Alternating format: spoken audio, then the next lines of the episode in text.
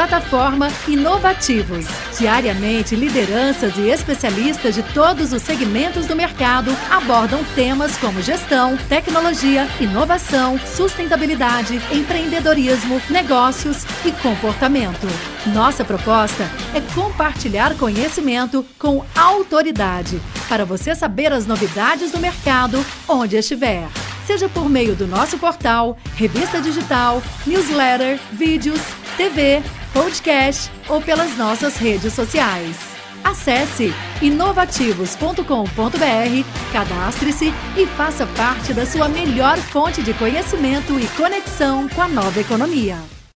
Bem-vindos e bem-vindas a mais um webinar aqui da Associação Brasileira Online to Offline, que reúne mais de 150 plataformas digitais em atuação no país, o maior número de unicórnios, essas empresas, startups que valem mais de um bilhão de dólares. Meu nome é Vitor Magnani, que além de presidir a associação, também presido o Conselho de Economia Digital e Inovação da FEComércio, que por sua vez representa 80% do comércio eletrônico no Brasil, que só está crescendo. A gente vai tratar disso também aqui nesse painel.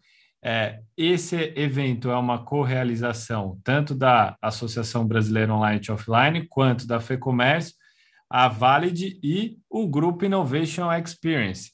Para quem quiser acessar todos os materiais que a gente já produziu, tem muita coisa bacana, todo o nosso bate-papo é uma verdadeira aula, pode acessar a Inovativos é, se inscreve no canal, ative o sininho para você sempre ser notificado. E se você tiver alguma pergunta é, para esse painel, para os palestrantes ou outros webinars que a gente já fez, é só comentar é, aqui na caixinha de pergunta do YouTube. Beleza? Hoje a gente vai falar de um tema muito importante em virtude do crescimento justamente do comércio eletrônico.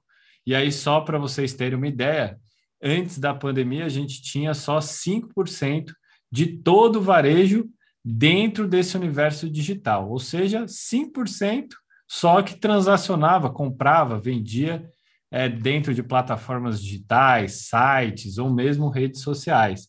A gente vai chegar no final dessa pandemia, em meados ali de 2021, e eu espero que ela termine até lá, é, com uma taxa de penetração de comércio eletrônico por volta de 10, 11%. Então, o Brasil ainda está justamente no começo dessa jornada de digitalização de empresas, empresas, trabalhadores, prestadores de serviço. Então, não é só para quem está vendendo, mas também para quem tem um serviço aí a ofertar. É, e se a gente vai chegar a 10%, significa que nos próximos anos com 20, 30, 40% de penetração, nós teremos milhões de pessoas ali nesse ambiente digital. E com é, esse crescimento, obviamente, que o número de fraudes aumenta também. Né?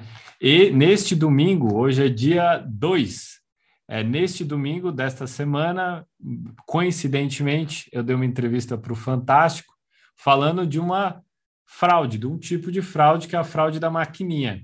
Quando você vai, desce para desce seu prédio ali para pegar algum pedido e você passa numa maquininha de cartão de crédito e muitas vezes é, o visor está quebrado ou há alguma outro tipo de artimanha para a fraude acontecer. Então, o que era um produto de 10 reais acaba virando mil reais, dois mil reais, e vira uma dor de cabeça para o consumidor e também para as empresas que estão relacionadas dentro desse sistema de pagamentos. Mas esse é só um exemplo de fraude. A gente tem inúmeras outras fraudes.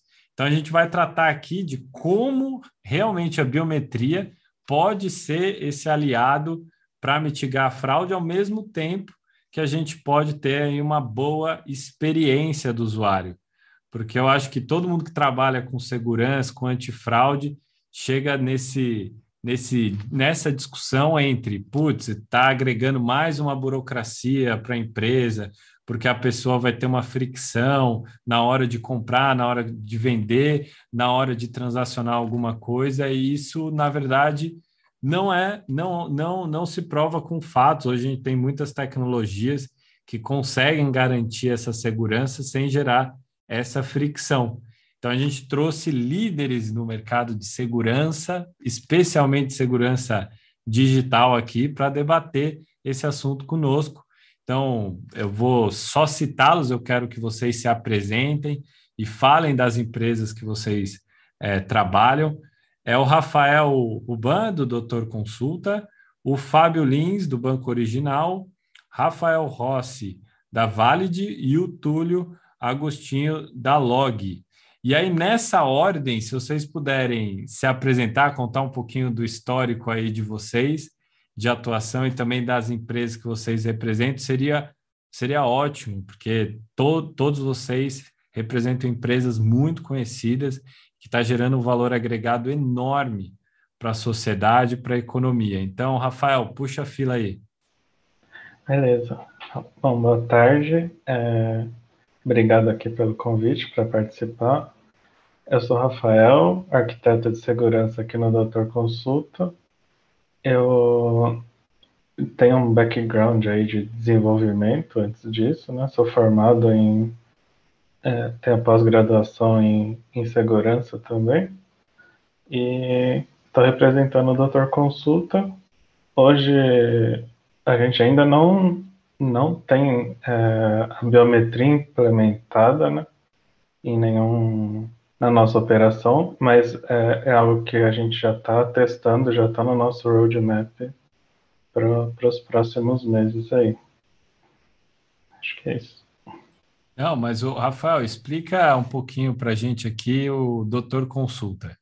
Que, o que, que vocês fazem? É difícil alguém não saber, aliás, quero mandar um abraço para o Renato, para o Guilherme do Doutor Consulta aí, que participaram de outros webinários com a, com a gente, mas explica para quem está nos assistindo aqui, porque esse vídeo vai ficar para os anais da internet, então a gente pode daqui a alguns anos voltar nesse vídeo aí e ver aí o Doutor Consulta é, anos atrás como que era a apresentação e como que será no futuro, né? Porque uma coisa que eu, que eu vejo dentro desse universo digital é a gente começa de um jeito e termina do outro, né?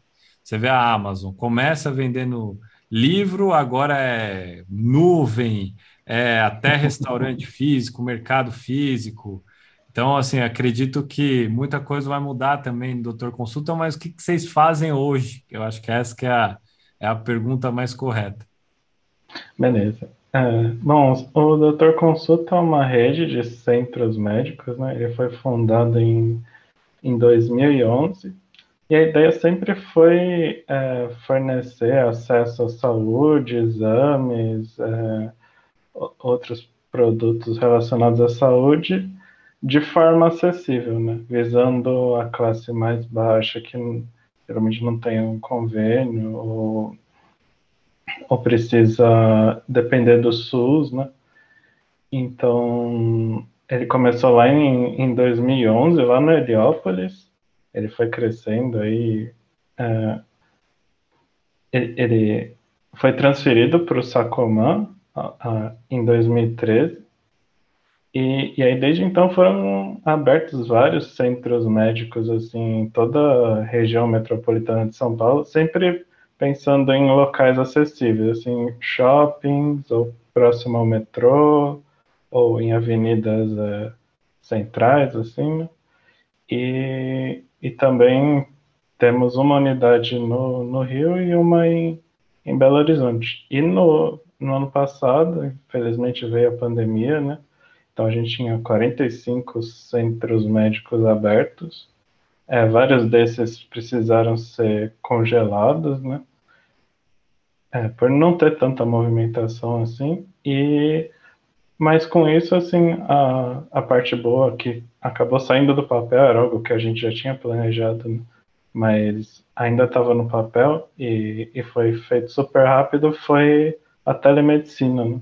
A gente implementou. Hoje a gente já atendeu mais de 90 mil pacientes por telemedicina, então também é, é, é assim, algo acessível, né? E o paciente não precisa sair de casa, dependendo da região onde ele está, é complicado o deslocamento, né? E, e, e, bom, é isso. O, o Doutor Consulta é uma plataforma bem digital, assim, né? Você passa no, numa consulta, é, você tem a sua. Por exemplo, o médico te passa uma prescrição, um encaminhamento, um atestado, você consegue consultar tudo do, do seu aplicativo. Daqui a um ano, se você quiser. Putz, o que, que eu passei ano passado? O que, que o médico tinha me receitado aquela vez? Você consegue ver lá os seus próprios exames, né? Então, é isso. Acho que. Aliás, é muito interessante, assim, porque uma, uma das grandes dores em saúde, que tem várias dores em saúde, é justamente a gente ter que repetir muitas informações para médicos diferentes, não há um banco de dados que você consiga cruzar, acompanhar todo o seu histórico de vida, o que serviria também para uma medicina mais preventiva. Então, assim, do ponto de vista de saúde, o que eu vejo que nem o prontuário é eletrônico, né? Então, vocês já estão fazendo isso, daqui a um Sim. bom tempo vocês vão ter muitos dados aí para ajudar os pacientes, não só com telemedicina, que está autorizada é, temporariamente é, na pandemia, ainda vai ter uma série de regulamentações, mas também para outras ferramentas que a gente vai ver no mercado aí, né? Assim, estão surgindo várias outras tecnologias, inclusive de laboratórios portáteis que você pode ter em casa, espetar o dedo, sair com algum tipo de monitoramento aí é, da tua vida, o que vai ajudar bastante, é, barateando né, esses serviços e também sendo mais preditivo. E aí passar a bola aí para o Fábio Lins, do Banco Original. Conta aí, Fábio, um pouquinho aí do seu histórico e do Banco Original. Boa tarde, Vitor. Obrigado pelo convite.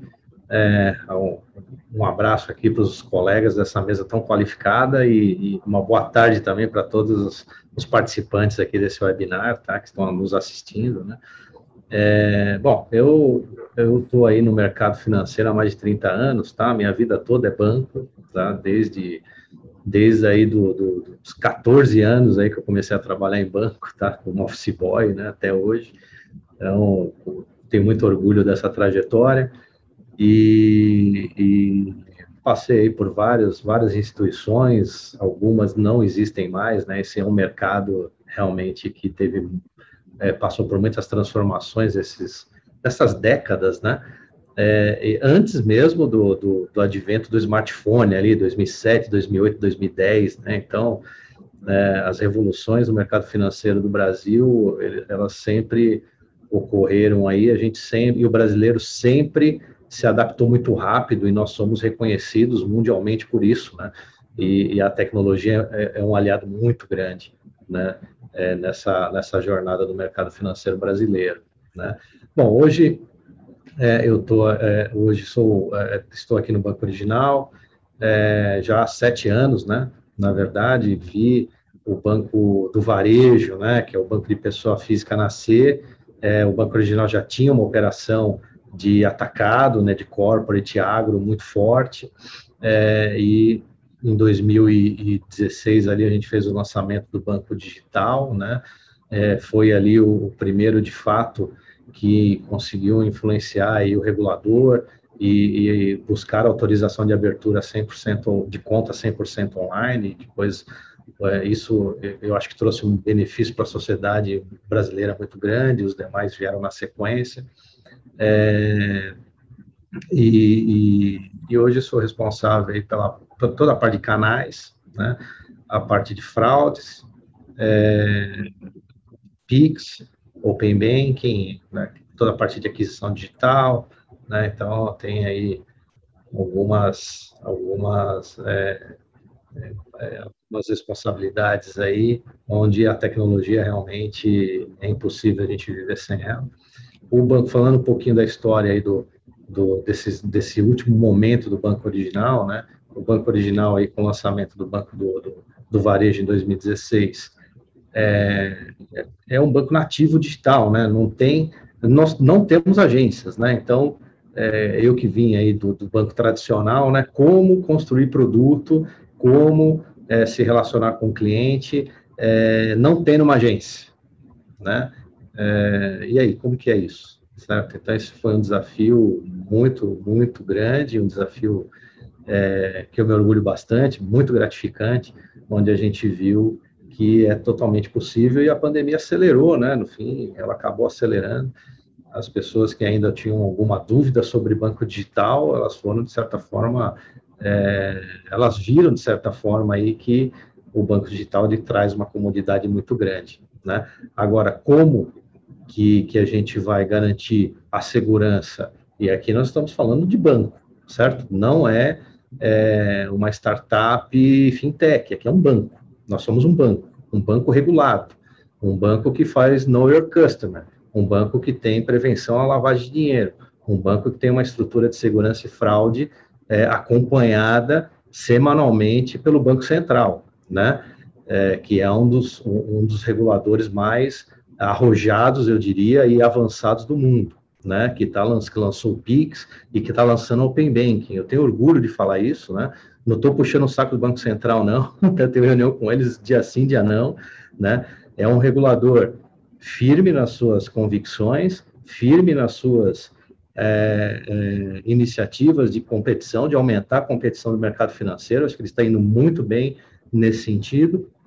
Por outro lado, ele ouve muito, ele ouve muitos participantes, ouve muitos players do mercado financeiro, seja o banco tradicional, seja o banco digital e seja as pessoas seja a sociedade.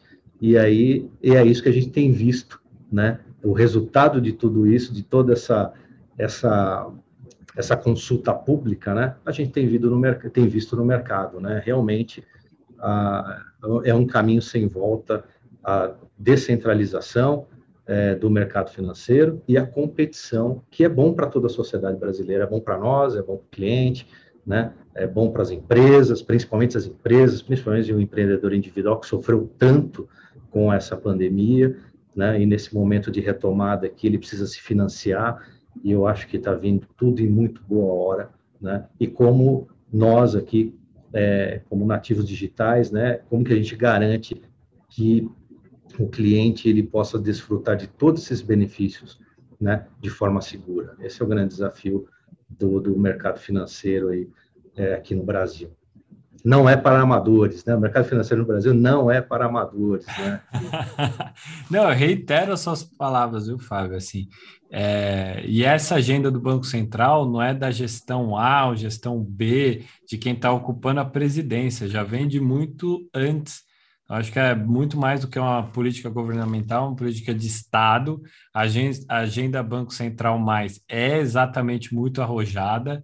Antes de PIX, já tinha é, tido a regulamentação do peer-to-peer -peer lending, da sociedade de crédito, dos subcredenciadores que acabaram entrando também nessa jornada. É, enfim, mesmo por meio da, da liquidação centralizada que tem a ver justamente com essa segurança também. E agora o Pix, que você citou, que é um dos mais recentes, né? Porque o Open Bank ainda está na, tá na fase de estruturação da governança, mas o Pix, que é o mais recente, também trouxe um tema de segurança, né? Tanto é que o Banco Central, vi, vi, vendo uma tragédia anunciada, porque já estava, a gente já tinha comunicado que ia dar problema a isso, acabou travando em mil reais as transferências depois do determinado horário no período noturno, né? Em virtude de sequestro relâmpago e essas transferências fraudulentas aí. E vem mais problema de segurança, né? Porque agora é Pix-saque, Pix-troco em estabelecimento comercial. Quero ver quando agora o, o, o crime for ali no estabelecimento comercial. Mas isso não pode impedir é, que a gente avance né, no, é, nessa agenda, né? Pegar a exceção e, e, e, jogar água com o bebê fora. Assim, o Pix é incrível. Quando eu, quando eu fui viajar para o interior do Ceará e o, o vendedor de caipirinha falou para pagar por Pix, eu falei, meu Deus, cara, a gente já Agora tinha... pegou. Agora pegou, né? Agora pegou. Assim, exatamente isso, assim. É um exemplo claro assim, de uma tecnologia, de uma estrutura também de política pública que deu certo, está gerando benefício para todo mundo, né? É, e aí a grande dificuldade, eu acho que meio de pagamento tem a ver com biometria, é a gente tem agora um leque enorme de meios de pagamento. É débito, tinha débito, crédito, aí agora, é, agora não, boleto, mas agora Pix, vai vir Pix garantido também daqui a pouco, né? É, daqui a pouco a gente está pagando pelo olho, porque assim, pela íris do olho, porque é, o, o QR Code é apenas uma linguagem, né? A gente vai poder fazer Pix daqui a pouco por digital, por qualquer outra coisa que o vale. Então, assim, da mesma forma que a, a tecnologia avança, os crimes também avançam, as fraudes também avançam. Então, aí é, é, é, a capacidade do setor de segurança se reajustar, tendo em vista essa nova dinâmica aí. E o banco original é um expoente mesmo, assim, é um nativo digital que realmente é, já, nasce, já, já nos seus primórdios já tinha muito claro que queria ser banco, teve uma autorização do, do eu acho que vocês ainda eram da época que é, foi via decreto presidencial, né? Vocês não chegaram a comprar nenhum banco para ter autorização de banco, né? Não, teve, antes teve. Antes até do original teve, sim. A gente foi decreto. É, o banco matou, não, a gente comprou o banco Vocês compraram matou. um que tinha autorização. Exato, exatamente. Mas foi lá em 2012, já bem antes, até para sustentar, para iniciar essa operação do atacado que eu mencionei. Né? É. Mas acho que é isso aí, Vitor. Assim, é, realmente a gente tem que estar um passo à frente. Eu, eu admiro muito, essa é uma das minhas áreas aqui, né? É a área de fraude, eu admiro muito essa turma, valorizo muito esse pessoal. Eles realmente estão um passo à frente, não é um trabalho somente de atuação reativa, muito pelo contrário, é uma atuação muito proativa, de investigação, assim, é, é muito, é muito, assim, como que eu diria, emocionante, não é emocionante a palavra que eu queria encontrar, mas é, é alucinante, é uma área alucinante, né? É, e, e, como esse como esse ecossistema de fraude e segurança se relaciona, né? A turma de madrugada, olha, está acontecendo um ataque aqui, não sei, um ajuda, é concorrente, não interessa, um ajuda o outro, não, eu vou segurar aqui, o dinheiro não vai sair, fica tranquilo que eu vou segurar aqui, a gente identificou o problema, o fraudador, tal, pai, depois a gente fala com a polícia mesmo, a polícia acaba prendendo aí os, os meliantes, né? Então, parabéns, viu, a todos aí. Eu, eu, devo dizer que eu não sou especialista na área, essa é uma das áreas que eu, que eu, que eu lidero, mas eu não sou tão especialista quanto a mesa, certo? Mas eu admiro muito todos os profissionais dessa área. Não, para quem está nos assistindo, quer entrar numa área promissora, com crescimento exponencial nos próximos anos, é esse que a gente está comentando aqui, tá? Aí eu vou passar a bola aí para o Rafael Rossi, da Valid. Rafael, conta o seu, um pouquinho do seu histórico, um pouquinho da Valid, é, como é que vocês ajudam esse ecossistema inteirinho é, com as soluções de vocês? Bom, Vitor, muito obrigado aí pelo, pelo convite da Build em fazer parte deste evento aqui, representado por figuras ilustres aí, Túlio, pessoas que a gente já, já se falou no mercado, o próprio Fábio, Rafael, não cheguei a conversar com ele anteriormente, você presencialmente várias vezes. A gente sabe que é um problema iminente, né? Aí a, a fraude ela vem crescendo gigantemente, ainda mais acelerada aí o crescimento digital, né? A aceleração digital ela cresce, a fraude a fraude é proporcional a isso, né? O Fábio colocou muito bem, né? A gente tem que estar um passo à frente, entender número, é, desbravar novos cenários que a gente nem imaginava. E é nessa linha que eu venho estudando há mais de quatro anos, tá? Eu não era um profissional da área de segurança. Eu fui sendo puxado por inércia, eu sou um, sou um head de produto da empresa, né? Eu lidero uma frente de escoragem biométrica, que eu acho que é um tema é, bastante relevante para o mercado e para o cenário que a gente está vivendo hoje. E nos últimos quatro anos eu tenho me apaixonado pelo conteúdo, pela forma que as pessoas lidam com isso e a veemência que isso também tem acontecido e a forma que isso tem se exponencializado. Falando um pouco da Valid, é, certamente todos aqui ou todos os participantes aqui do evento têm um, um documento emitido por nós aí. É uma empresa de mais de 60 anos no mercado. A gente emite é, a gente é o maior emissor de documentação no país. Quando a gente fala de documentação, documentação eu falo de RG, eu falo de CNH, eu falo de documentos emitidos por entidades de classe, como CFM, OAB. Tá? A gente está presente na vida das pessoas e praticamente muitos brasileiros, né? Então, como que a gente aprende com toda essa tecnologia que a gente venha se aprimorando ao longo de todos esses anos e como que a gente ajuda empresas como Banco Original, como a Log, como a, o próprio Doutor Consulta, a se especializar e, e mitigar né, a, a trajetória digital dessas pessoas, né, ajudar na experiência e mesmo assim mitigar fraudes, né? Então, quando a gente entra nessa esfera, o, o universo começa a ficar bastante interessante. E a gente vê o fit, né? E aí uma empresa que pivota já há mais de 60 anos e tem um portfólio aí de mais de 40 produtos, a gente começa a ver um fit muito próximo aí da realidade que a gente está vivendo hoje, acelerado por uma pandemia, tá? E é nisso que a gente está se propondo a ajudar aqui, tá, pessoal? Bom, excelente, assim, acho que a gente tem é, grandes empresas representadas aqui, é, soluções, experiências que a gente pode trocar, e aí eu quero passar a bola para o Túlio, que eu não conheço, primeira vez que eu estou falando aqui com o Túlio, é, ele tem essa cara de bravo mesmo, porque ele é o responsável por segurança da log aí, então, Túlio, se apresenta aí, conta o seu histórico, mas assim, seja breve, que eu sei que o seu histórico é muito extenso, assim, seu currículo é invejável, é, mas conta um pouquinho aí do seu histórico e também um pouco da log, quem é a log, é, que pé que tá a log. Legal. Obrigado, Vitor. É, já, os rostos aqui eles são bastante familiares, né? O pessoal já, a gente já tem contato aí do, do mercado, mas queria agradecer tá, pelo convite. É sempre um prazer aí estar tá, tá contribuindo e estar tá aprendendo também, né? Que nesse fórum a gente tem grandes nomes aí e, e que vão poder é, fomentar né, esse assunto que é tão importante hoje em dia, né? Para as empresas, para as pessoas também, né? Para a população como um todo. Então, é um assunto que está muito em evidência. E eu fico, eu como profissional da área de segurança, eu fico feliz, né, é, é, assim, é, em ver, né, a preocupação das empresas, a preocupação das pessoas com o assunto também, né, e isso é legal. Então, é, eu, como eu falei, eu sou é, é, realmente da, da área de segurança, minha vida profissional foi sempre na área de segurança, mas eu comecei nas Forças Armadas, então eu fui tenente do Exército, né, durante um tempo, e aí eu migrei para a área de segurança privada, né, a segurança empresarial.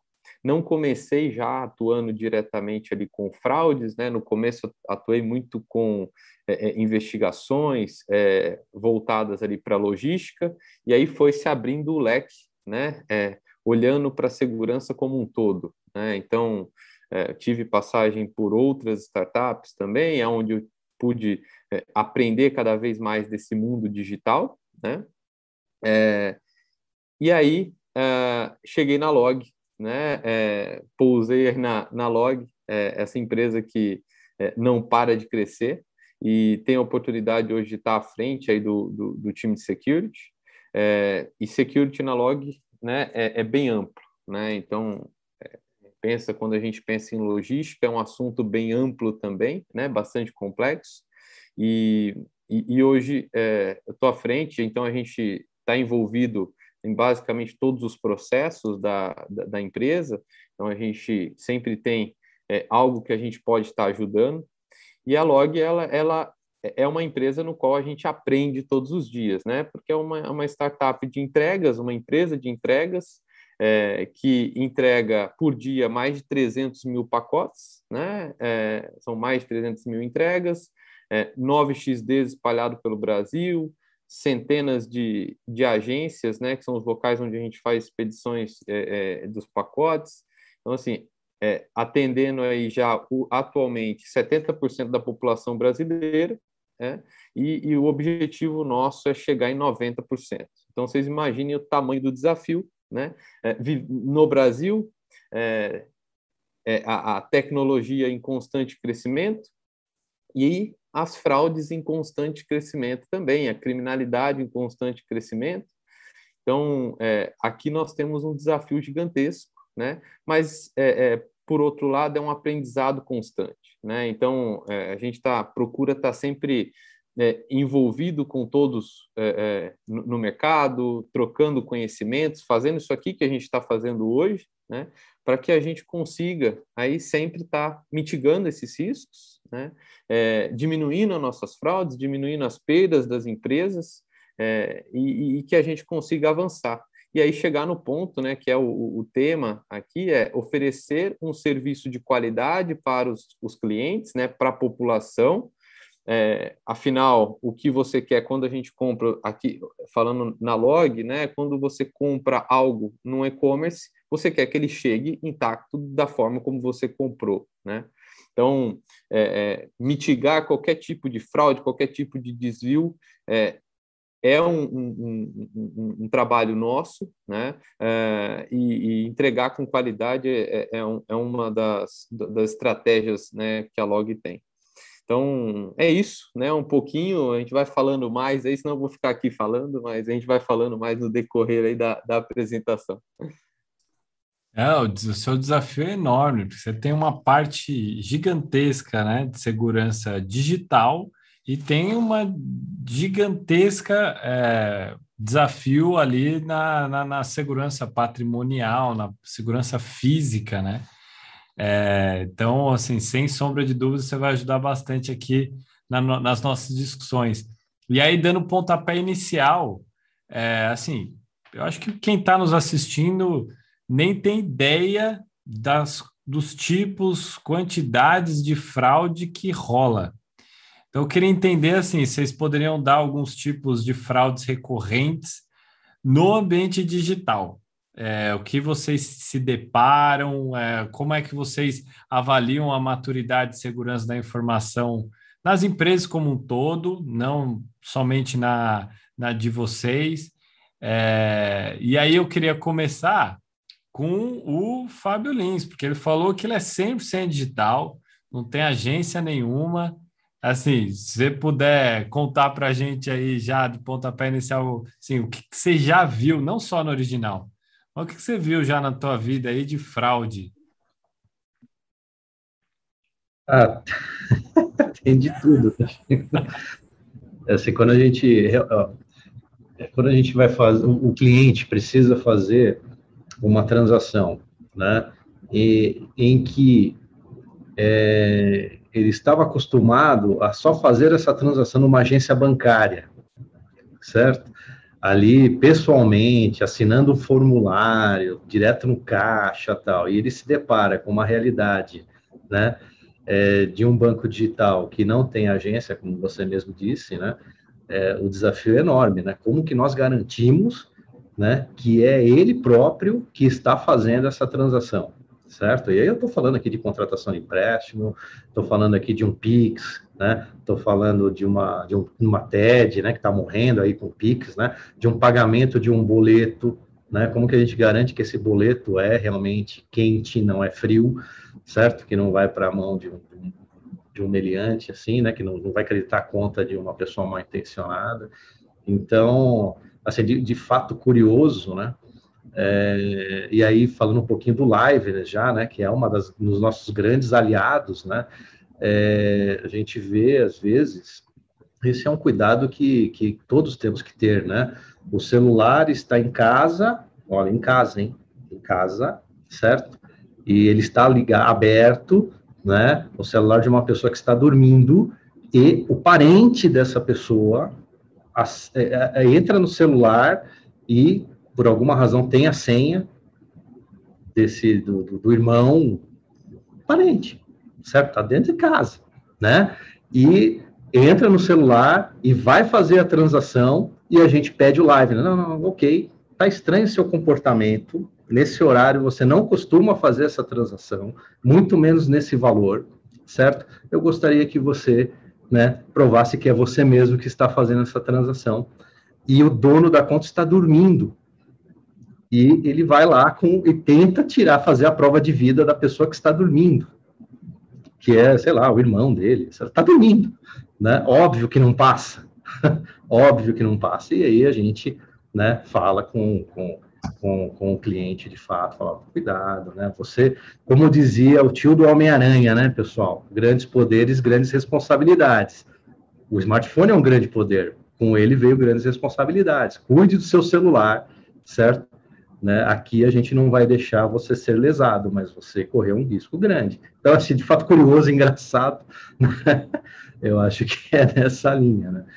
É. A, a, a, tipificação para essa fraude é a fraude amiga, né, Fábio? É mais é... fraude amiga, né? Fraude familiar. É fogo fraude... amigo, né? Não é nem fraude, é fogo amigo, né? É maior que amigo, é familiar. familiar, é, é, é, o irmão, é o parente, sei lá, é o filho. é o filho que vai, pega o celular do vô, da avó, e, e, o, e o vô tá, tá dormindo, não vai, né? No, o, o, desafio do live não vai passar, não vai acontecer, e ele manda e faz. E ele faz achando que vai, vai funcionar, né? Então, é, é curioso, né? É curioso como esse tipo de coisa ainda acontece, né? E a gente tem uma responsabilidade aqui também de citar a fraude, mas também não dá dica para fraudador, né? Para assistir e falar, ó, na verdade, o que o, o, o Fábio disse aqui é falar, nem tente fazer isso, que não vai funcionar. funcionar. Os caras têm tecnologia para é. bloquear é. isso. Quem não tiver, pode ser que funcione. Banco original tem, não vai funcionar. E também não quero fazer nenhum desafio, nenhum challenge aqui, hein, pessoal. Certo? Não é nenhum desafio. Correto? Isso aqui é, é o que é lá, a gente tá, tem que estar um passo à frente, né? Mas é, a criatividade é muito grande, né? Então, todo momento a gente tem que estar preparado para novas formas de ataque, né? Essa aqui foi realmente uma curiosidade, né?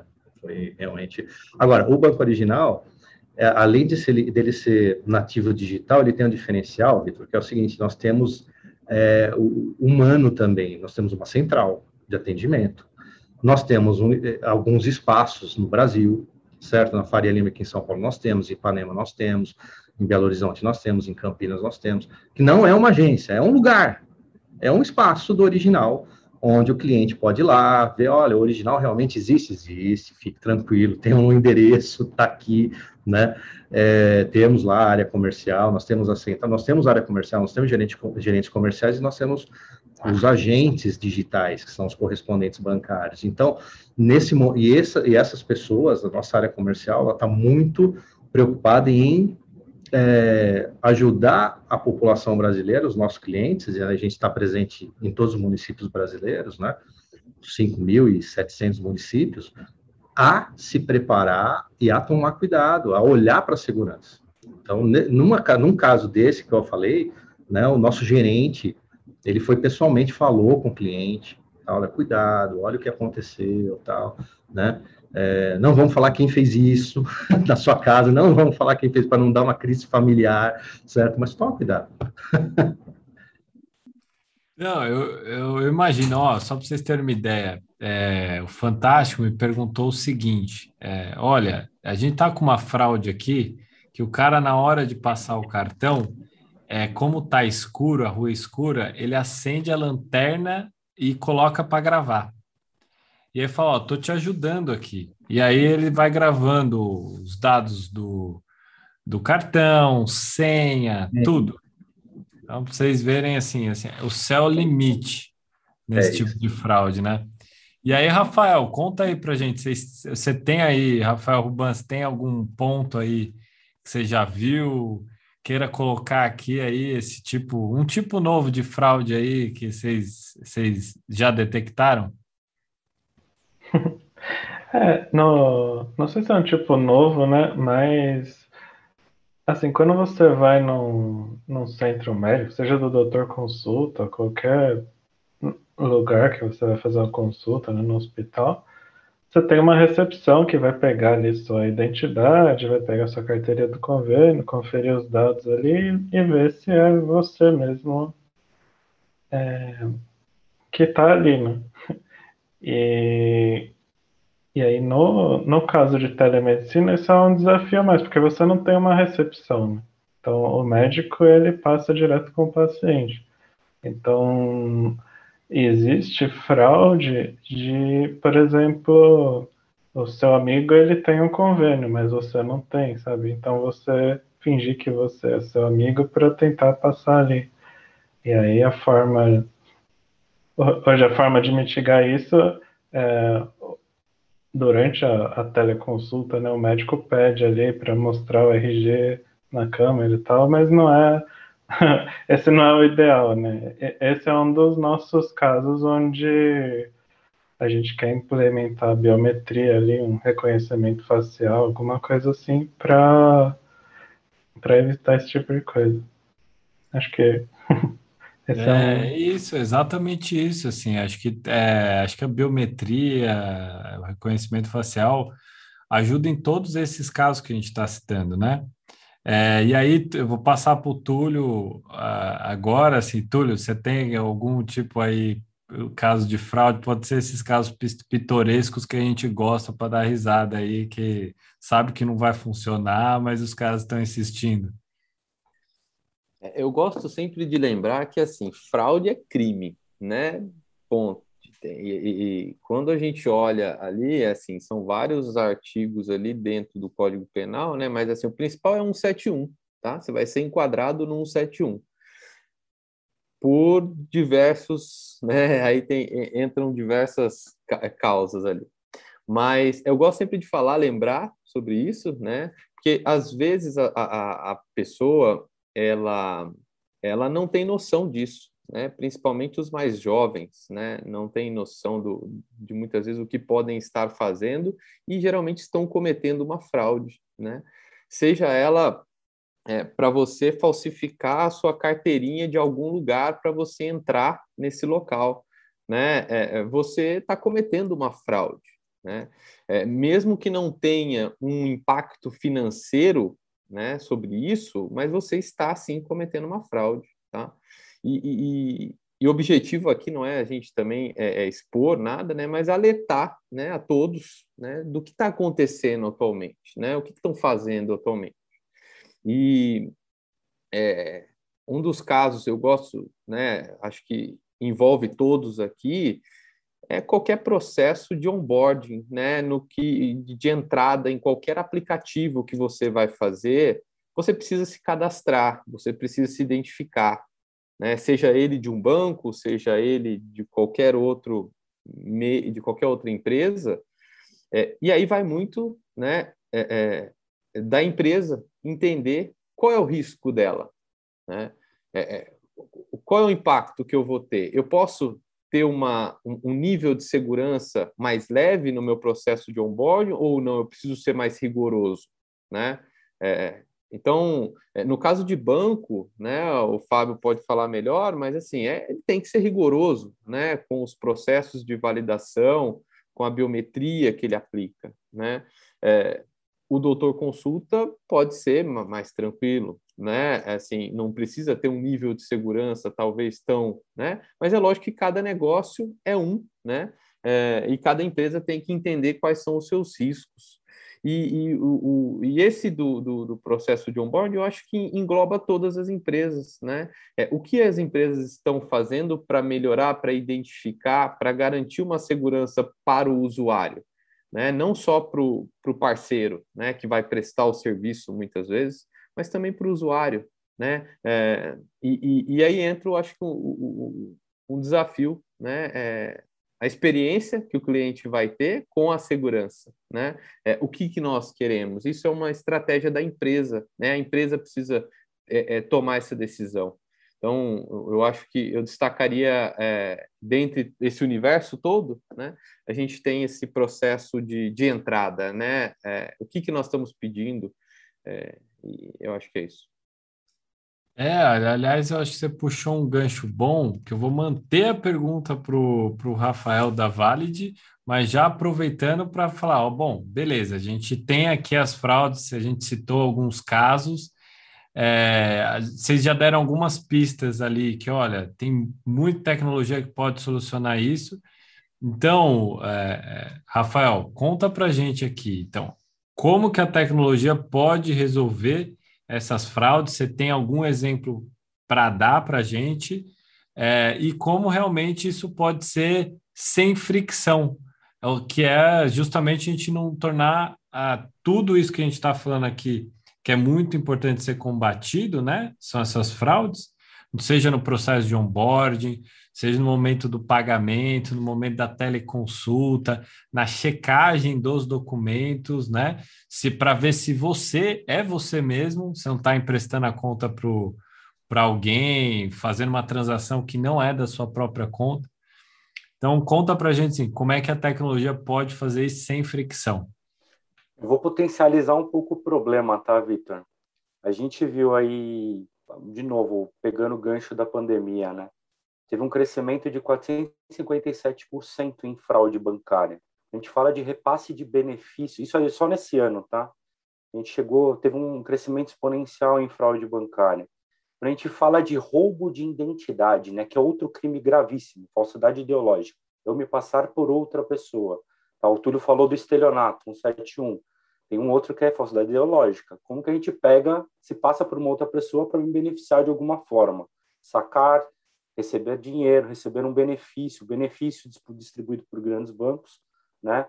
Em prol de uma pessoa que deveria de fato receber aquilo, você acaba recebendo por por outro mérito aí ou por uma tentativa de, de burlar um sistema que teoricamente é falho. Né? Então, a tecnologia ela, ela acompanha, mas nem sempre na velocidade que os fraudadores entendem como esse ecossistema funciona e como é que esses processos são facilmente quebrados. Né? Eu falo que a gente não tem uma solução única, né? é um combinado de soluções, é um combinado de processos. Por isso que a gente frequentemente estuda, frequentemente conversa entre as instituições, tem comitês de segurança que você participa, as instituições trocam informações entre elas justamente para aprender e evitar que isso volte a acontecer. Esse crime, por exemplo, de falsidade ideológica, geralmente ele acontece no trânsito da informação. Eu vou lá, eu abro meu WhatsApp, clico num link sem querer, ali achando que é alguém da minha família que enviou, e de repente eu fui hackeado, tá? Roubaram a minha informação, se passam por mim, começam a pedir dinheiro para um monte de gente da minha família. Outra fraude bastante comum. Ou um outro processo, né, por engenharia social. Alguém tenta lá, descobre sua senha fraca da internet, entra no seu Facebook, tira uma foto, captura um documento que, quando você foi lá e renovou sua CNH, você compartilhou na internet porque você gosta de, de fazer o share da sua vida toda nas mídias sociais e acaba usando tudo isso em benefício da fraude para gerar aquele aquele processo, abrir conta num banco, né? E se o banco não está preparado para isso, até você descobrir que alguém fez isso em seu nome, é tarde demais, né? Ou até mesmo num processo de transação ali, onde o Fábio pontuou muito bem, cara, como que eu, banco, identifico que aquela pessoa não tem aquele hábito de consumo naquele horário, transacionando naquele valor, como é que eu pego esse, essa, essa trigger e identifico? Então eu falo que é um combinado de coisas, né? Eu acho que a gente teve um grande problema que aconteceu no início do ano, que foi um grande leak de dados, né? A gente teve o dado de quase 220 milhões, pode ser até mais do que isso, posso estar errando no número aqui, mas aproximadamente 220 milhões de dados de brasileiro, ou seja, quase 100% da população brasileira de dado vazado, né? E aí, como você faz para garantir que aquela pessoa é ela mesma, sendo que seus processos são pautados por dados biográficos, né? Todo mundo tem modelagem de crédito, todo mundo já abriu conta em algum banco, e o dado é o mesmo para todo o cenário, que o Túlio apontou muito bem ali num fluxo de onboarding, né, que a gente chama. Então, isso exponencializa quando você tem esse tipo de dado e ele está disponível a granel para todo mundo consumir. Segundo ponto é como que eu deixo isso é, ou trago uma camada mais forte de segurança. A gente tem vários pleitos, tá? A gente tem tecnologia de biometria comportamental, agora mais tendência, amarrado com geolocalização. A gente tem a própria biometria da pessoa, fala assim DNA para um futuro muito próximo, que vai ser a, a biometria mais segura, né? Então tem uma pesquisa muito forte. Mas isso não é novo. Alan Turing, que é o, o, rei do liveness, né, o cara que começou a idealizar o liveness lá atrás, a prova de vida, ele começou em 1950. Isso foi evoluindo até agora. Então isso não é novo para ninguém, né? Então como é que a gente evolui toda essa tecnologia, né, e traz isso para uma esfera de validação 100% digital, né?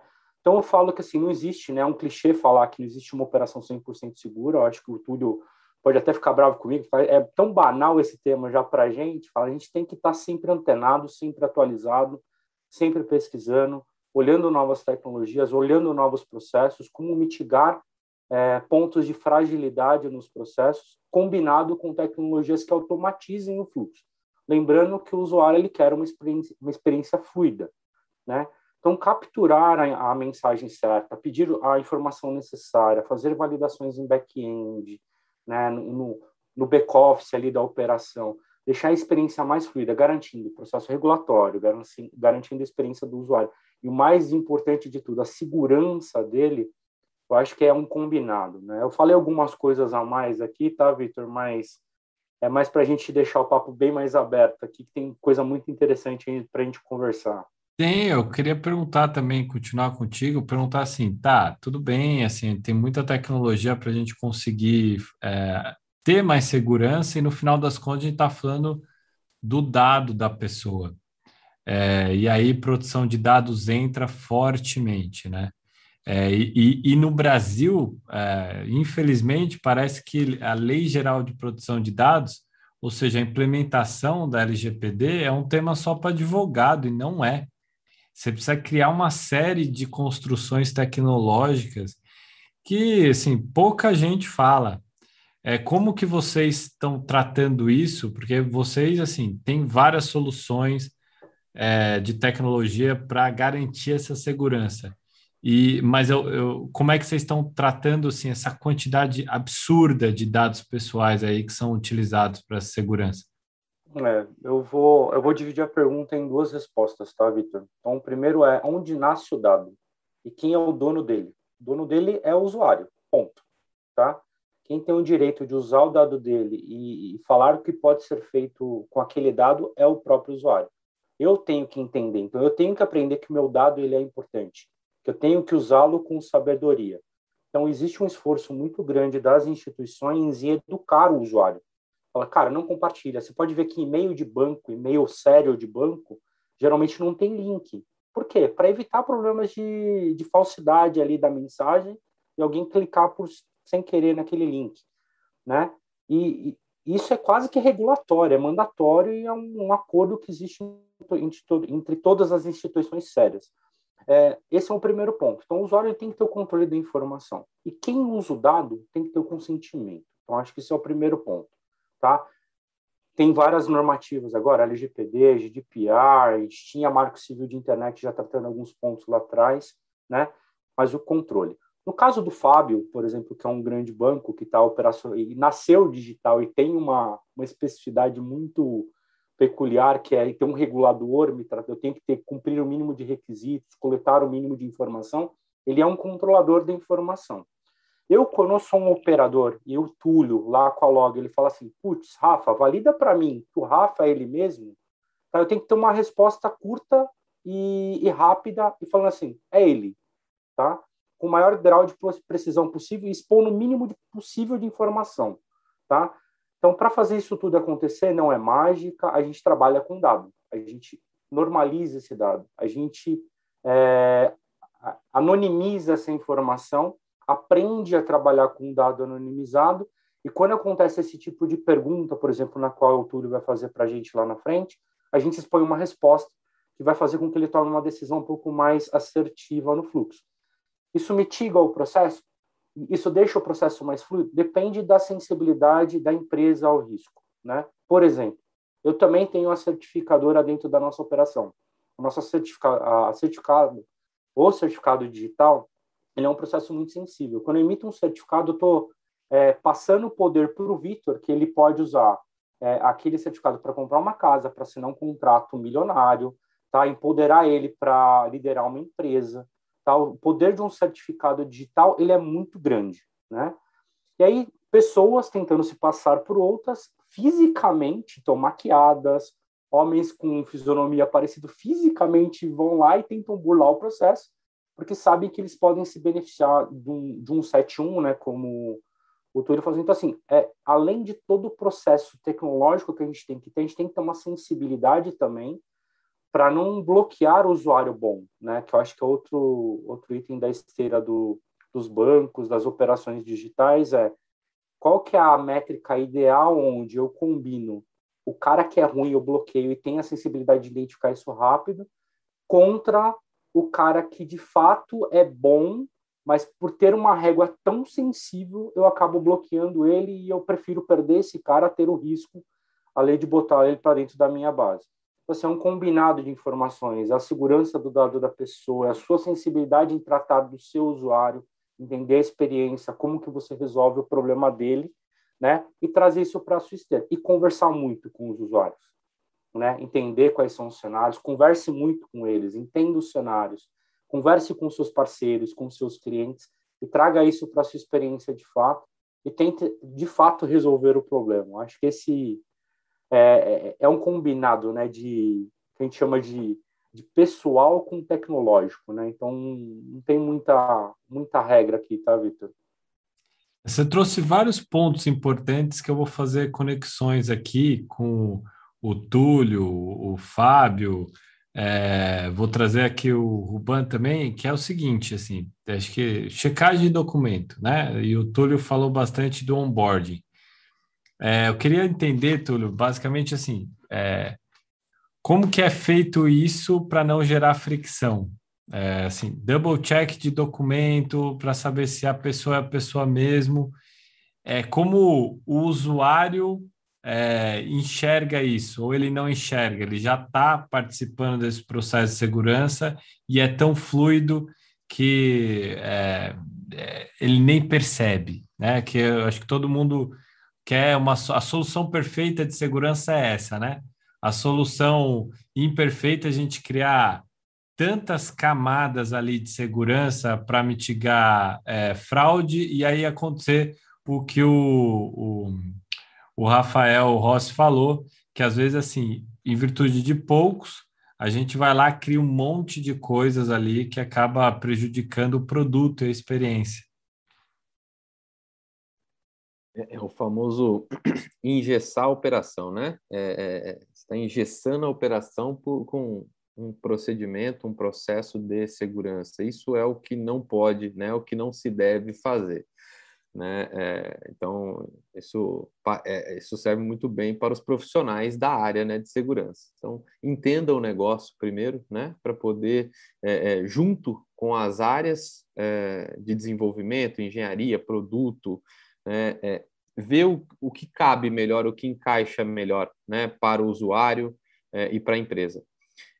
Eu, eu, eu costumo sempre falar que assim segurança ela é uma preocupação de todos, tá? Ela não, não é só uma responsabilidade da área de fraudes, a área de segurança, não. Ela é responsabilidade de todos e a gente tem, eh, vem mudando, as coisas vêm mudando, né? É, é, as empresas elas estão criando essa cultura né, de segurança. E o que é legal é que é, a população também está começando a mudar um pouco essa cabeça, é, ter um pouco mais essa cultura, né? Por quê? Com tudo isso que a gente vem falando, todo esse crescimento, né, é, esse desenvolvimento, é, as pessoas elas estão sendo vítimas né? O brasileiro que gosta muito de, de pagar para ver, né?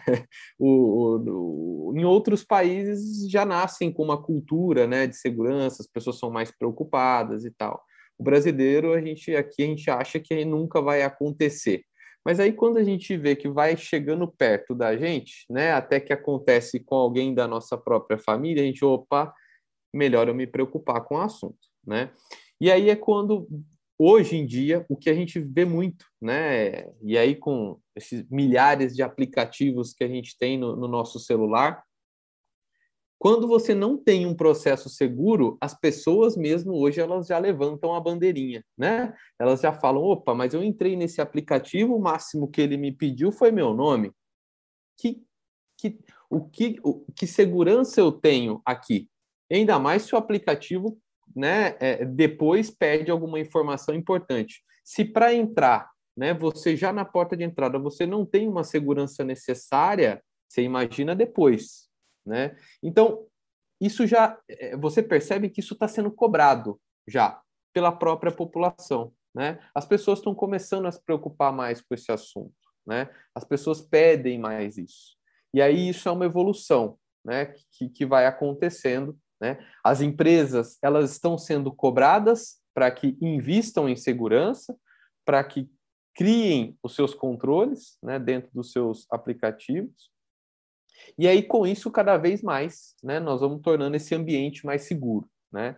Então, é, os casos estão acontecendo, né? A gente vê diversos é, fraude do WhatsApp, é, que acontece muito, fraude, todas essas que é, o próprio Rafael listou aqui, né? É, e aí as pessoas estão aprendendo né, com isso. E, e aí é, é, estão criando os núcleos, né? Elas estão criando seus próprios fóruns para trocar informações. E aí, o que, que, eu faço agora? E aí as pessoas estão é, é, começando a, a, a, a, já colocar ali a sua, sua própria segurança, né? Então, acho que a, a minha visão é, é, é, sobre isso, né? Sobre o assunto. Posso complementar um tema aqui, Vitor? Claro. Rápido? Sabe quanto que cresceu nos últimos anos o investimento em segurança da informação nas empresas? Principalmente nos últimos dois anos, 12,4%. Falando de uma população global, tá? Isso representa 150 bilhões de dólares investidos em segurança da informação. Tá? Ou seja, estamos preocupados ou não com, com a segurança da informação e das pessoas que entram nesses fluxos digitais, né? Exatamente, assim, é o que eu venho dizendo, assim, acho que a LGPD seria um ótimo gancho para a gente discutir é, segurança da informação, e eu não vejo tantos fóruns de discussão sobre esse assunto, sob essa perspectiva, que é a perspectiva tecnológica.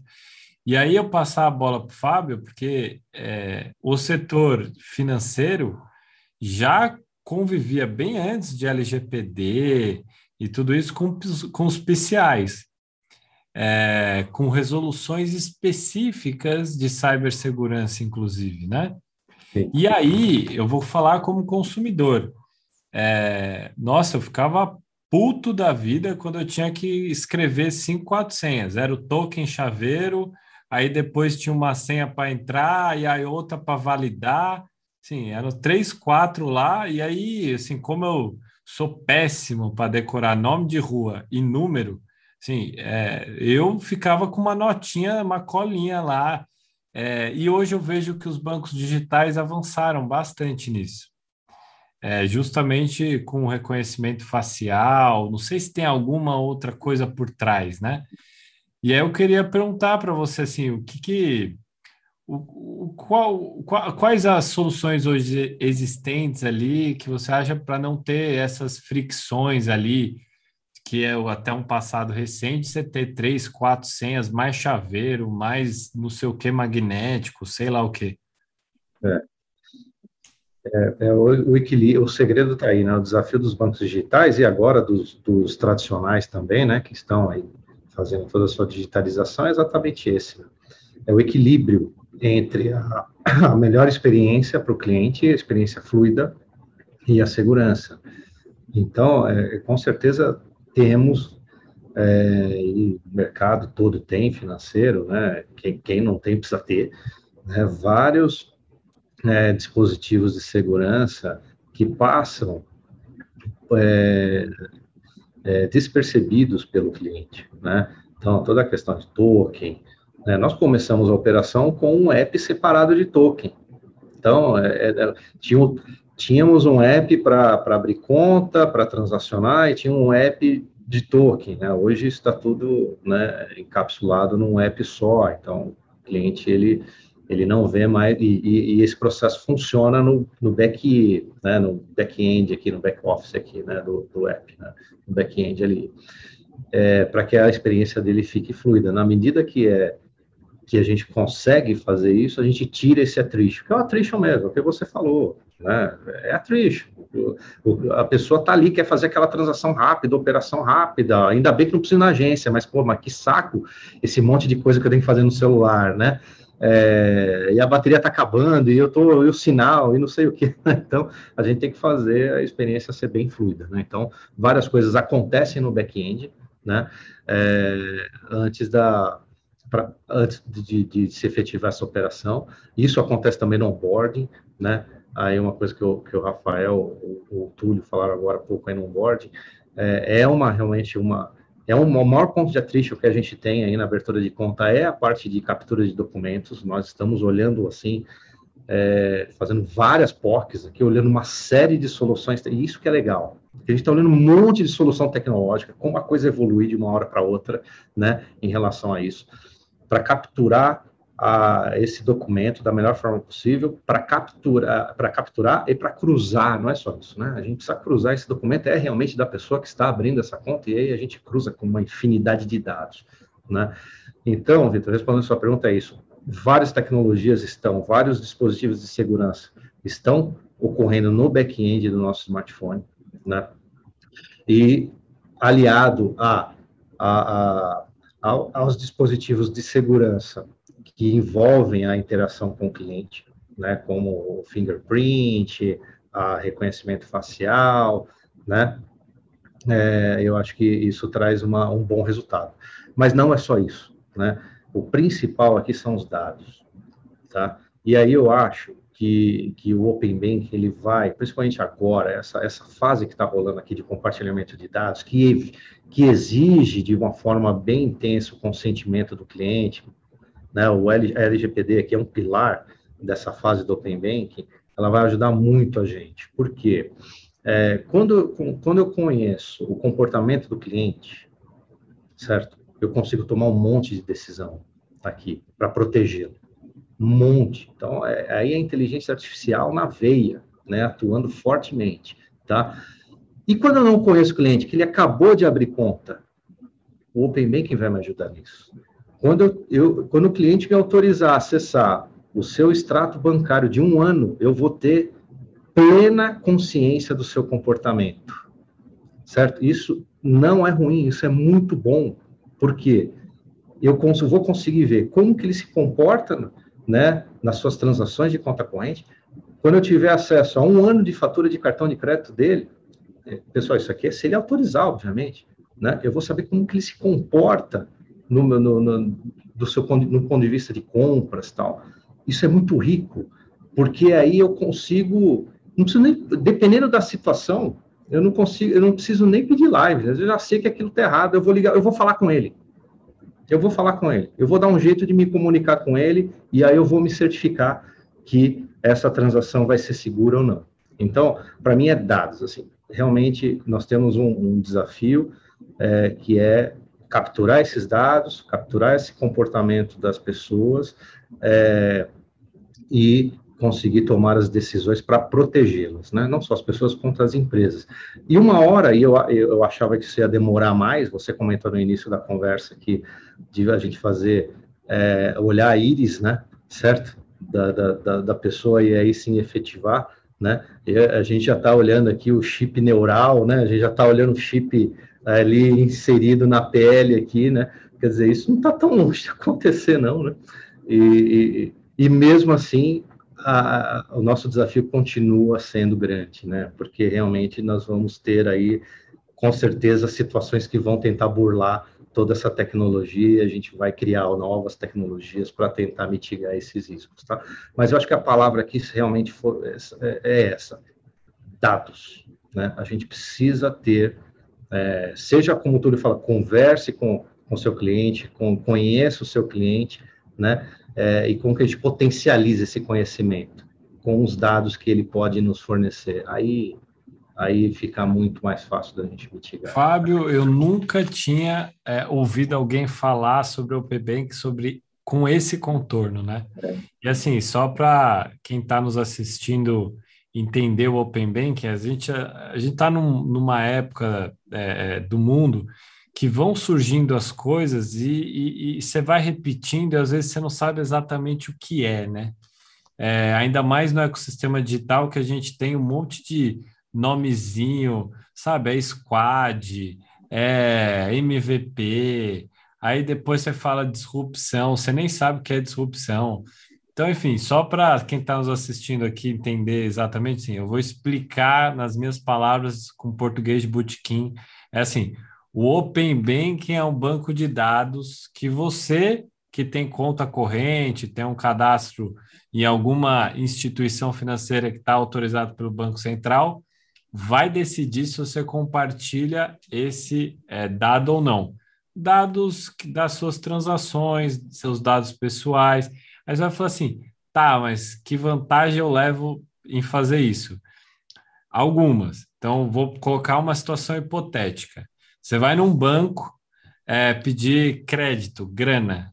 Aí esse banco vai te voltar e vai falar assim: ó, te dou grana, taxa de juros 8%. Com os seus dados, outra instituição credenciada pelo Banco Central que está participando do Open Banking vai saber do seu histórico e vai falar assim: cara, lá é 8, aqui é 5. Eu te dou o dinheiro por 5. O que, que isso vai acontecer? Competitividade no setor. Isso todo mundo está falando de vários jeitos, tá? Vários jeitos.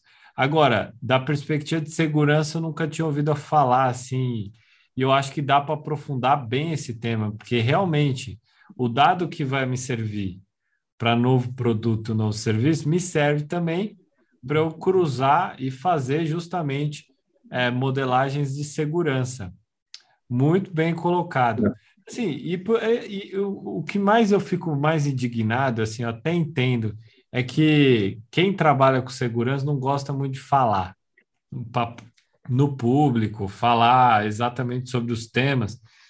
Eu entendo os nuances, porque assim, um é para você não dar ideia para maluco, mas o, o, tem um viés de segurança que é a educação, né? Assim, tipo, se, eu, se as pessoas forem bem educadas, de não clicar no link, não cair em phishing, que é aqueles e-mails lá que te simulam alguma coisa, é, de você saber, por exemplo, que o Túlio falou, o seu aplicativo não te pede nada, então que você tem que desconfiar.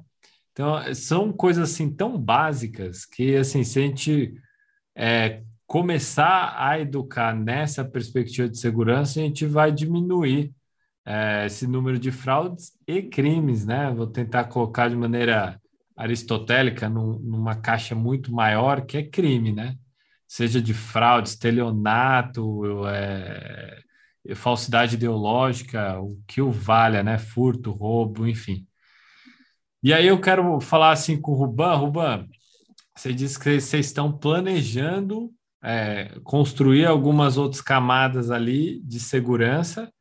É, disse que assim, a teleconsulta explica para a gente como é feita hoje a teleconsulta é uma plataforma de vídeo é, de vocês? É proprietário, não é? É Zoom? Como é que é?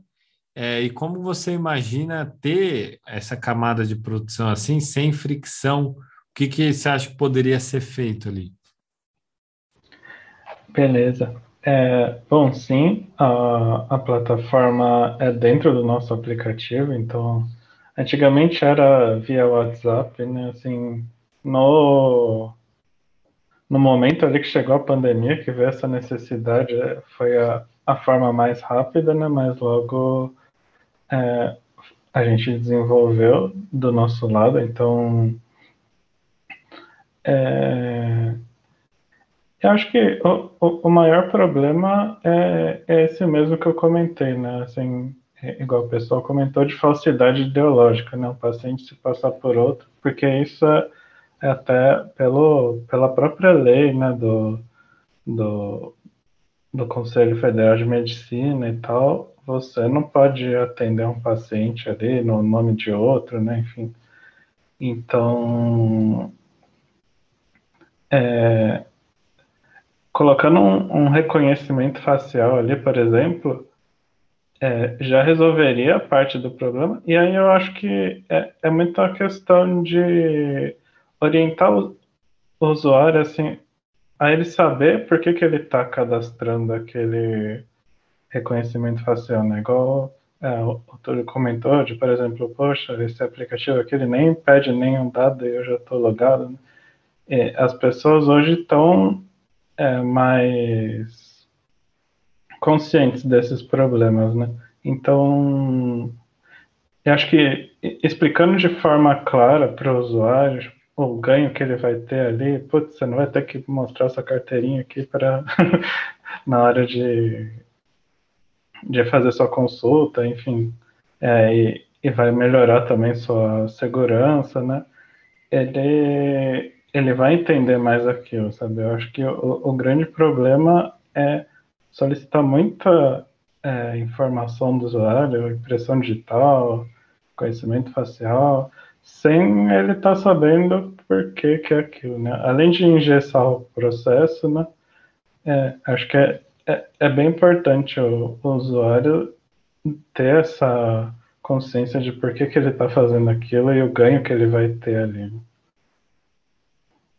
É, assim, é fundamental, assim, às vezes a gente vai criando repetições de camadas de segurança que às vezes não faz sentido. Eu acho que é, Túlio falou muito bem isso, assim, acho que para cada negócio tem um ajuste, não tem a solução perfeita, a bala de prata, ó, segue a receita da Maria Braga aqui, ó, manteiga, reconhecimento facial, a farinha é, o, é a digital, o outro é botar um cara armado na porta, não existe isso, né? Se fosse, era simples de fazer, assim, a gente seguia o contrato, saía contratando e, e, e show de bola, bora. Mas, ó, Rossi, eu queria entender o seguinte, agora, sim, mais especificamente sobre biometria, assim. Quais hoje, qual é, é, é a, a, as principais formas de validação hoje é, de, no ambiente digital, mais especificamente ali relacionados à, à biometria e já emendando assim, qual seriam as vantagens dessa biometria? Boa. É, essa, essa é ao mesmo tempo que ela é complexa, ela é divertida de, de responder. Tá? A gente tem vários processos na biométrica. A gente tem desde a escrita da pessoa, que antigamente era olhado aí por um por um cara que a gente chama de grafoscopista, né? um cara que sabe ler a, a escrita da pessoa. O documentoscopista que sabe ler a, o, o padrão do documento, se ele foi emitido corretamente, com algum teste químico, ele faz, ele também analisa a capacidade, a qualidade da foto daquela pessoa, em, a, a, ponto de falar, essa foto foi fraudada, não foi, esse documento foi fraudado, não. É, geometria da mão, tá? É uma forma biométrica também. Identificação pela íris, você comentou, né? Não só pela íris, mas pela retina da pessoa. A impressão digital, que é mais comum, te usa para alugar no próprio device hoje. Eu, por exemplo, no device uso biometria e a facial, dependendo do, do meu humor, eu deixo a facial porque toda hora fica me autenticando. Então, se você está num ambiente mais controlado e que você precisa ter mais segurança, a biometria, por mais que ela de vez em quando ela fale, eu não deixo a facial ativa, né? Porque ela reconhece muito rápido e passa. Veia, tá? Então, padrão de veia, é, tecnologia que tem é, capacidade de ler, de ler é, Não, essa parte aí, biológica da gente. Calma aí, né? você está brincando. Tem... Interpretar padrões. Não, mas calma aí, Rosa. Desculpa interromper. padrão de veia? Veia? Sério mesmo? Ele, lê veia, tá? Caraca. E ele vê a fiabilidade média, né? Que isso é difícil de, de fraudar. Mas só que essa tecnologia ainda custa muito caro para fazer. Né? Então, assim, tem um, um, um combinado também, quanto que a gente investe em P&D para tecnologia, né? Vou dar um outro exemplo, a, a própria geolocalização do, pegando um gancho aqui de uma outra, então, outras empresas que trabalham no mercado, o seu padrão de locomoção, né, ele é, um, é uma forma biométrica, ele te identifica e você, provavelmente você tem uma forma única de se locomover, diferente de qualquer outra pessoa. É muito difícil que uma pessoa faça exatamente as mesmas coisas, ande do mesmo jeito que o Vitor. Você cria padrão e, e, é um comportamento. É a gente chama isso de biometria comportamental, não é? Por exemplo, o, formato ali que o Fábio identificou uma transação diferente do que o usuário está habituado a fazer. Isso é uma forma de identificar um comportamento é, atípico e pegar.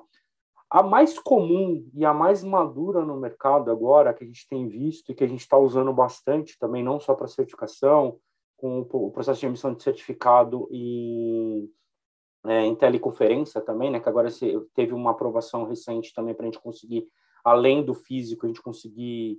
Então, assim, a, a biometria facial, né, com a prova de vida, o liveness, ele tem se provado uma tecnologia muito eficaz, né? Então, é uma tecnologia que tem evoluído bastante, né? Então, ela consegue fazer capturas em 3D, mitigar luminosidade, textura de pele, pega padrões da íris. Então, ele combina uma, uma quantidade de elementos, monta um template biométrico da sua cara e, e, e padroniza isso.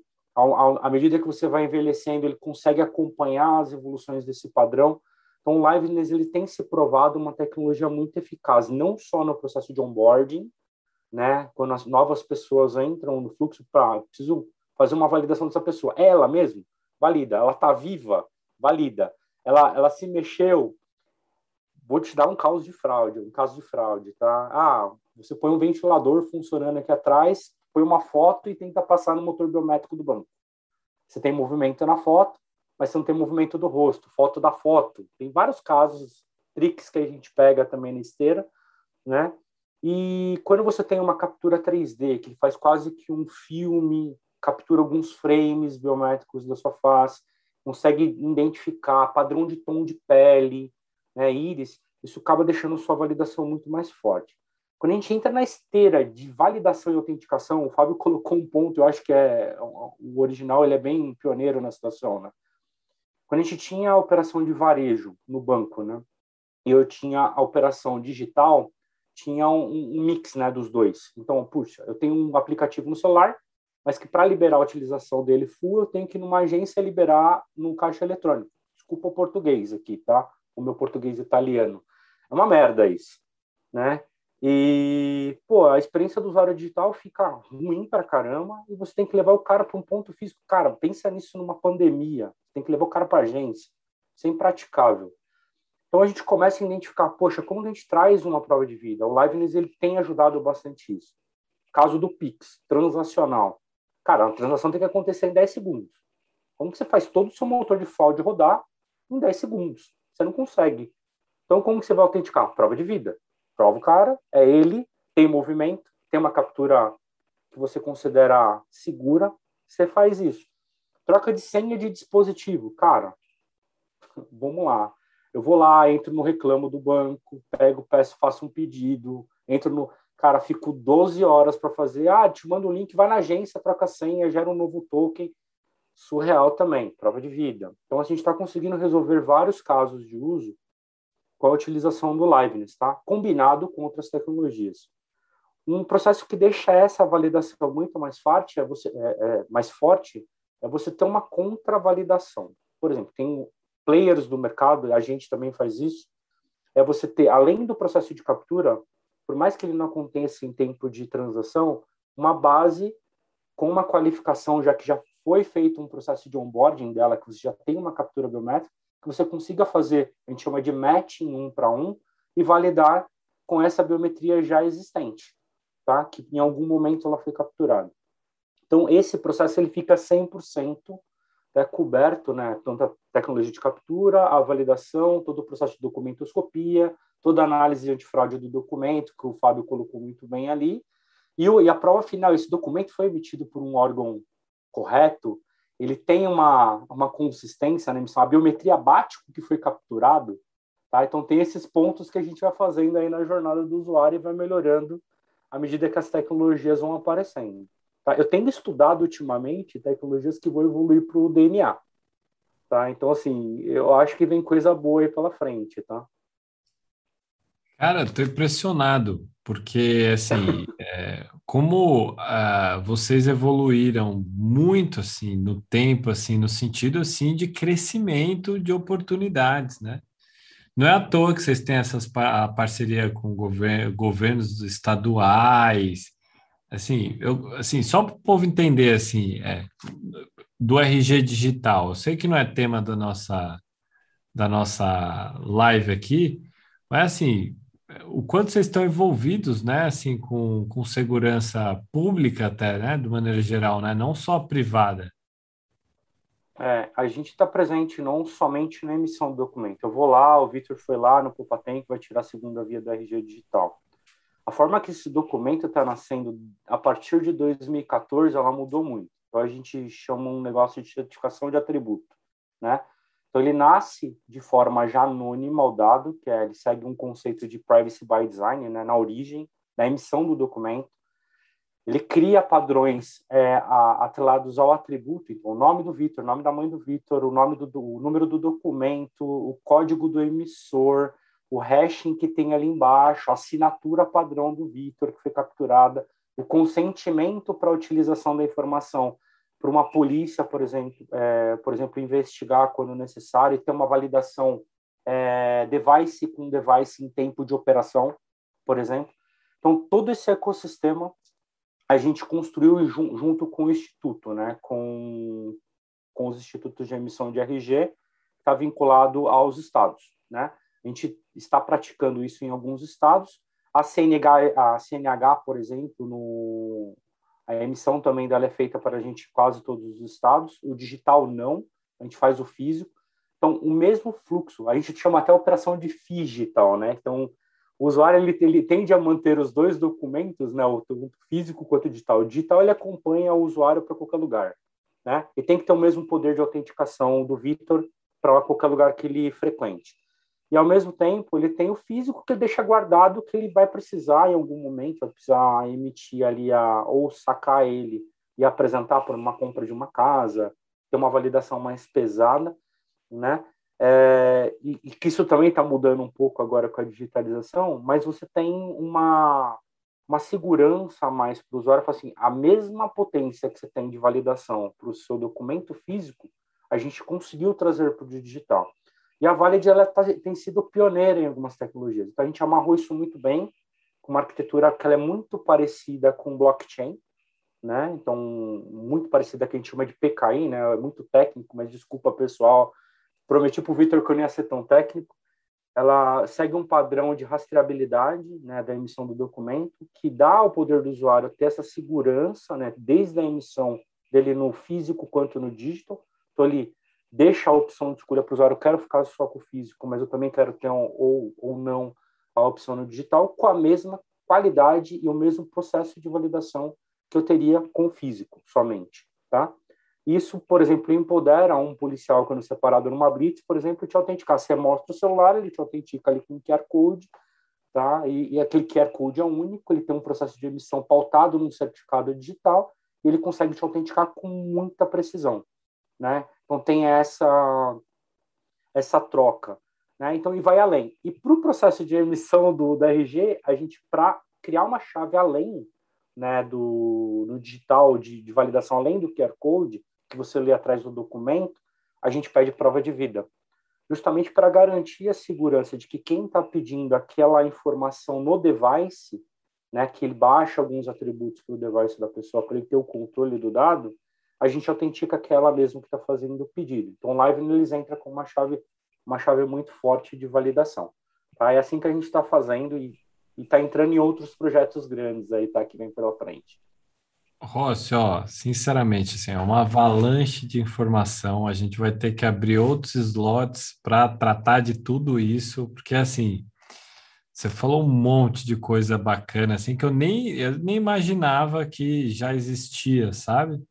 Eu acho que vocês estão criando uma experiência com todas essas é, é, é aplicações, né? Seja de certificado, RG digital que vai fazer com que, assim, cada vez mais haja esse aprofundamento aí do, da biometria, né? Você está falando aí de, de íris, de veia, de coloração de pele, cara, é, é, é realmente muito louco, assim.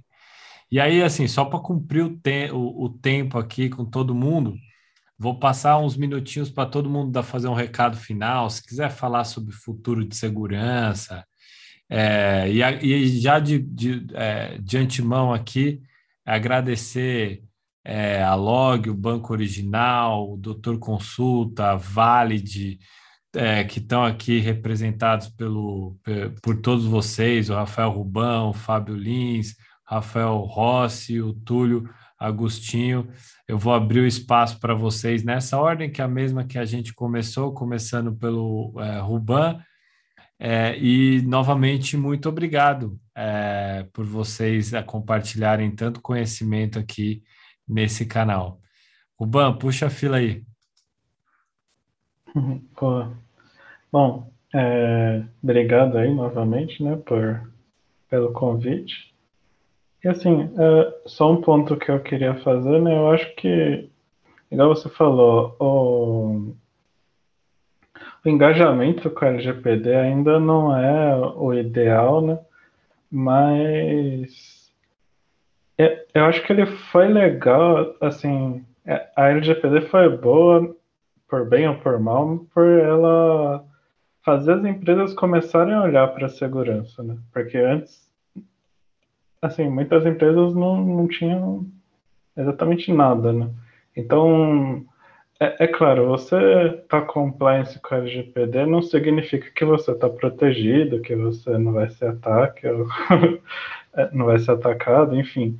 Mas é, você começa a olhar para isso. Então já é um, um, início, né? Você começa a entender, putz, meus dados aqui precisava estar tá criptografado, né? Esses dados sensíveis e tal. Então, é, eu acho que ainda as empresas, é, muita empresa, aliás, poucas empresas têm maturidade, né, em, em segurança hoje, mas, mas eu acho que a LGPD foi assim, é, ela é burocrática e tal, porém ela teve esse esse ponto positivo, né? E fora isso também o, os ataques que a gente vê assim mensalmente né, acontecendo, então isso também deixa as empresas mais preocupadas e, e querendo investir mais em segurança, né? Porque é um é uma área que você não tem um, um retorno de investimento claro, né? Assim, você fala, putz, eu vou investir aqui um milhão e, e, quanto isso vai me retornar, né? Você não consegue mensurar isso. Então, o máximo que você consegue pensar é o quanto eu vou deixar de perder. Então, bom, acho que é isso. Aí, Fábio, por favor, Beleza, oh, agradeço muito a oportunidade de ter participado aqui dessa, dessa mesa aí tão qualificada aí com, com todos aqui, com ideia, foi uma aula, né? Várias ideias boas, várias, várias discussões de alto nível. Ah, agradeço aí pelo convite, Vitor, agradeço aí a todos os a todos que estão assistindo, né? É, e queria deixar uma mensagem aqui que é, toda essa revolução digital que a gente está vivendo, né, e a gente está no meio dessa revolução, né, ela não atingiu o turning point ainda, a gente não sabe quando ela vai acabar ainda, né, é, é uma revolução parecida com aquela de quando surgiu a energia elétrica, certo? De quando surgiu a internet, hoje a gente está numa revolução que, são, que é a revolução dos dados, praticamente, né, eu acho que é bem isso, e, e o céu é o limite aqui, né, e, e, e eu queria deixar essa mensagem para a população em geral, para a sociedade em geral, né? O mercado digital é seguro, certo? Mas ele pode ser muito mais seguro se todos fizerem a sua parte é, e todos compreenderem a sua responsabilidade nesse ecossistema, certo? É, com isso a gente vai ser não infalível, é, é, é uma utopia a gente achar isso, né? mas ele será mais seguro ainda se cada um de nós fizer a sua parte. Então, essa é a mensagem. Obrigado. Boa tarde, boa noite já. Né? Boa noite a todos. Vai lá, Túlio. É, bom, obrigado, primeiramente, Vitor, pelo convite, tá? É, a todos envolvidos aí na organização do, do evento, um, um evento muito bacana. É, obrigado aos colegas aí pelo rico é, conhecimento, né, passado, todas as experiências aqui trocadas.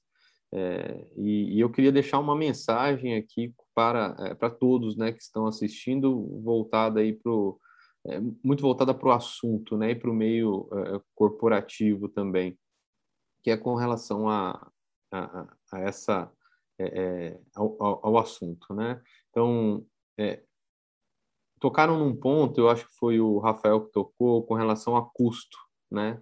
Então, assim, é, é, isso é um ponto extremamente importante, né? Então, que é, não adianta você pensar em colocar milhões de validações de segurança, né? gastar milhões de dinheiro, transformar um processo mais seguro possível, sendo que o teu retorno é muito abaixo disso, né? Então não é sustentável para a empresa manter isso. Então é entenda o seu negócio primeiro, é, analise o risco do teu negócio, avalie os teus processos, o que realmente você precisa implementar de é, é, validação, o que você precisa implementar de segurança no teu processo de controle.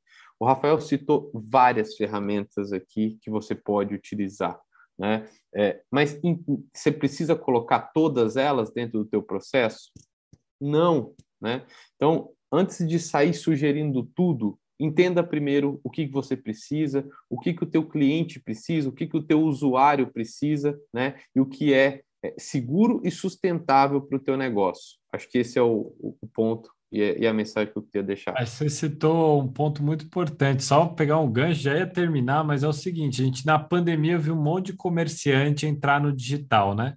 Aí a gente viu um monte de gente falando assim, ah, tá, mas eu preciso ter o site próprio, tá no aplicativo e rede social. Não, meu amigo. Mas fato é que você precisa estar tá em algum lugar no digital. É a mesma coisa aqui, você tem que ter alguma coisa de segurança, meu amigo. Você precisa agora, você vai precisar de todos? Aí eu não sei, você vai ter que analisar. Aí, o Rossi, por favor, encerra aí, manda um beijo para o pessoal que está assistindo e, e, encerra. Bom, pessoal, primeiro um prazer aí estar com todos aqui. Realmente a gente aprende a cada discussão que a gente tem e enriquece com o know-how das pessoas que, que a gente vem convivendo no mercado e está me fascinando cada vez mais a área, tá, Vitor? De novo, sou migrado de área de inovação e estratégia para uma área de risco antifraude, um produto que está me maravilhando aqui. É, eu acho que mensagem primordial que o Túlio trouxe, que o Ruban trouxe é olhe seus números, veja quanto custa seu usuário para você, né? o quanto que ele te representa na sua esteira de aquisição. O que você vai fazer, quanto que isso vai impactar na experiência desse usuário versus o retorno que ele vai te dar, tá? Que é onde você vai começar a medir a, a sua esteira ali, né? Então, ou se você vai deixar muito travado seu processo, você vai perder muita gente boa. Então, assim, quanta gente você está perdendo no seu funil, tá? Quanta venda boa você está deixando de fazer, quanta abertura de conta boa, quantas consultas você está deixando de fazer, tá? Com pessoas que seriam idôneas no processo, porque seu processo está muito ferrado, você está quebrando essa experiência. Então, olha com carinho para isso. A dica do Túlio é super boa. Né? Olha com muito carinho. Olha a ferramenta que melhor se adequa a você. Né? E tenta compor um, um, um processo que faça parte da, do ciclo de vida do seu usuário e que, ao mesmo tempo, não prejudique essa experiência. Né? Que aí você consiga fazer uma conta ali de padeiro para quem está começando e quem já é experiente também, reduzir custo, porque é uma meta de todo mundo, né? Então, eu acredito que todo mundo aqui tem meta de eficiência operacional, né? Reduzir o custo da infra, reduzir o custo do, do fornecedor tal. Então, como é que você mitiga esse problema? Como é que você traz uma solução boa para dentro? Ou você desenvolve uma própria solução que faça sentido para a sua esteira? Eu acho que a mensagem do Túlio, para mim, fecha com chave de ouro. Pessoal, muito obrigado por estar aqui podendo contribuir com vocês, tá? É isso, gente. Tchau. Plataforma Inovativos. Diariamente, lideranças e especialistas de todos os segmentos do mercado abordam temas como gestão, tecnologia, inovação, sustentabilidade, empreendedorismo, negócios e comportamento. Nossa proposta é compartilhar conhecimento com autoridade para você saber as novidades do mercado onde estiver seja por meio do nosso portal, revista digital, newsletter, vídeos, TV, podcast ou pelas nossas redes sociais. Acesse inovativos.com.br, cadastre-se e faça parte da sua melhor fonte de conhecimento e conexão com a nova economia.